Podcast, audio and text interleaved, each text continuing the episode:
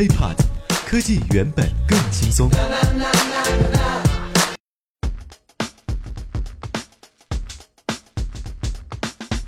嗨，欢迎收听本期 IT 大字报。各位好，我是华生。北京时间二零一六年五月十九号，今天凌晨一点钟，谷歌的开发者大会正式拉开了帷幕。截止到现在呢，今年的 Google I/O 大会呢，首秀算是告一段落了。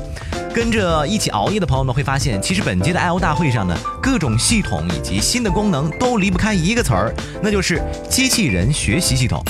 从最为核心的谷歌助理到各种操作系统，乃至全新的交互方式，Google 都提及了这样一个的方案。那么接下来，我们今天还是要先来总结一下这场盛会的情况。Number one，首先在系统更新方面，Android N 和 Android Wear 2.0已经亮相了。说到每一年的 Google I/O 大会，手机圈最关注的呢就是 Android 系统的更新了。那么今年是 Google I/O 大会的第十年，安卓系统也已经成为了如今操作系统里面呢最为热门的操作系统了。谷歌提及了安卓系统在各方面的用使用，比方说呢，呃，Android Wear、Android TV、Android 汽车以及 Google Pay。今天呢公布的 Android N 更像是倾向于对于上一代 Android M 系统的部分用户体验的改良。那么接下来我们就来看一下这个全新的系统。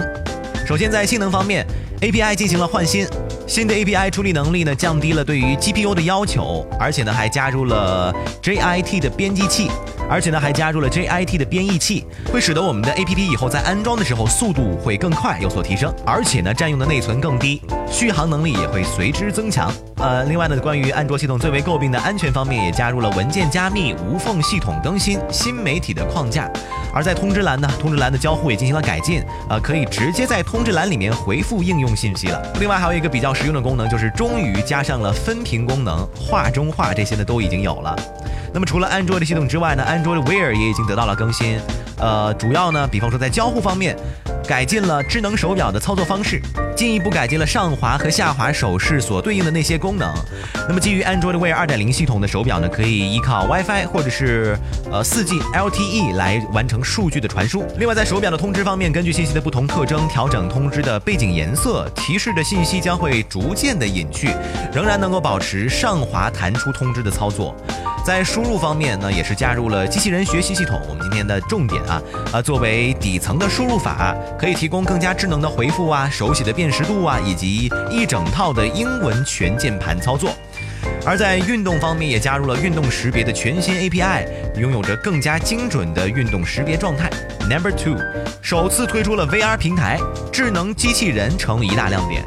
那么在平台以及应用方面呢，跟进了今年的全球的 VR 脚步，谷歌推出了 VR 平台 Daydream。那么谷歌的这个 VR 平台呢，是以手机为系统的核心，不过在此之上呢，对于手机有着更多的要求，系统啊、软件的传感器啊，缺一不可，性能延时低，VR 系统的 UI 这些呢，都是改进 Android N 的核心组成部分。所以说，呃，我们可以总结一下，Android N 呢，更像是对 Android M 六的这个优化，再加上对于 VR 一些外围的更新。打包到一起，就变成了我们今天看到的 Android N。那么在大会上，谷歌也演示了 Daydream VR 平台的操作界面。当然了，那么这次的主要亮点呢，还是在应用方面。Google 这次在应用上真是花了不少的时间，无论是从这个精力，还是在发布会的展现程度上，主要呢集中在三大应用：Home、Allo 以及 Do。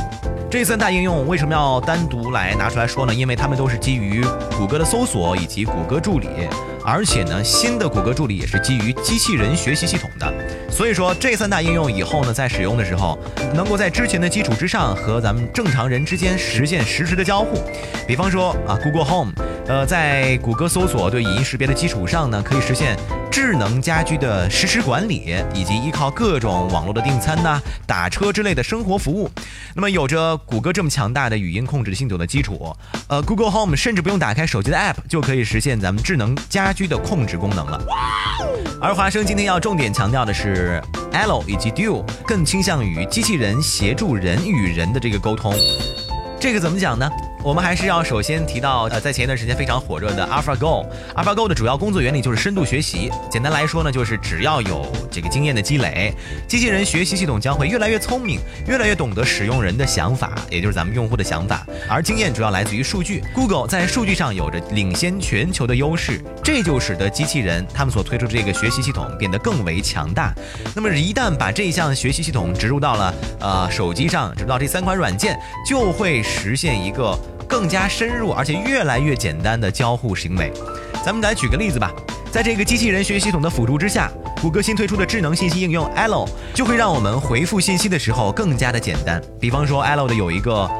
Whisper Shot 这样的一个功能，允许用户在打字的时候，通过上下的滑动来改变字体呀、呃表情的大小啊，并且还能用图文的形式来实现强调或者是耳语的效果。比方说，当咱们在收到短信的时候，呃，不知道怎么最好的回答对方，或者是我这会儿正在忙或者走路开车不方便回复信息，Allo 就提供了一系列的智能回复选项。记住啊，是智能的回复。不仅能像 iOS 一样回复文字，而且呢还能发这个 emoji 表情或者是图片表情。那再比如，当对方发过来一张照片的时候，Allo 能够依旧识别出照片的内容，并且提供智能的回复选项。值得一提的是，在他们内部测试的时候呢，Allo 的图片回复精准率达到了百分之九十。因为啊，这个应用背后集合了 Google 的计算机视觉识别和自然语义的技术。那再来说一下第二款应用，就是视频通话的 Duo。Q 的功能就相对来讲比较简单了啊，呃，Knock and Knock 的这个功能允许接通的一方，比方说啊，呃，A 和 B 打了一个电话，那么 B 在接通的时候能够提前预览拨号方的视频图像，也就是说，呃，我准备接电话之前，我可以提前看一下对方为什么要给我发起这个通话呢？他是在干什么？呃，这两款应用可能听完之后，大家都觉得啊，什么时候能够下载呢？Allo 和 Duo 将会在今年的夏天上线，供用户下载使用。而这两款 App 呢，同时支持安卓和 iOS 双平台运行。由此可见啊。这一届 iOS 大会上，那些对于那些系统和平台来讲，更为主要的更新还是在底层啊，人机交互以及机器人的学习系统上。呃，那么在 AlphaGo 大胜李世石之后呢，Google 成功的将这一系统应用到了生活层面。大数据仍然是 Google 极为强悍的一个功能。大数据再配合深度学习的机器人学习系统，或许能够在未来为我们提供更强的辅助功能。Google 每一届的开发者大会都会给开发者和用户带来惊喜和期待。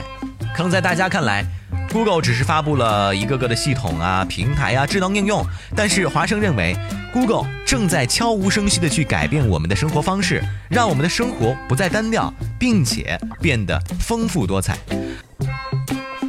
OK，以上呢就是本期爱迪大字报的全部内容了，也欢迎大家关注我的喜马拉雅账号。如果想和华生取得更多交流的话呢，两种方式，我的微信是 T R U E H A M，微博 HipHop 华先生。我们下期再见，拜拜。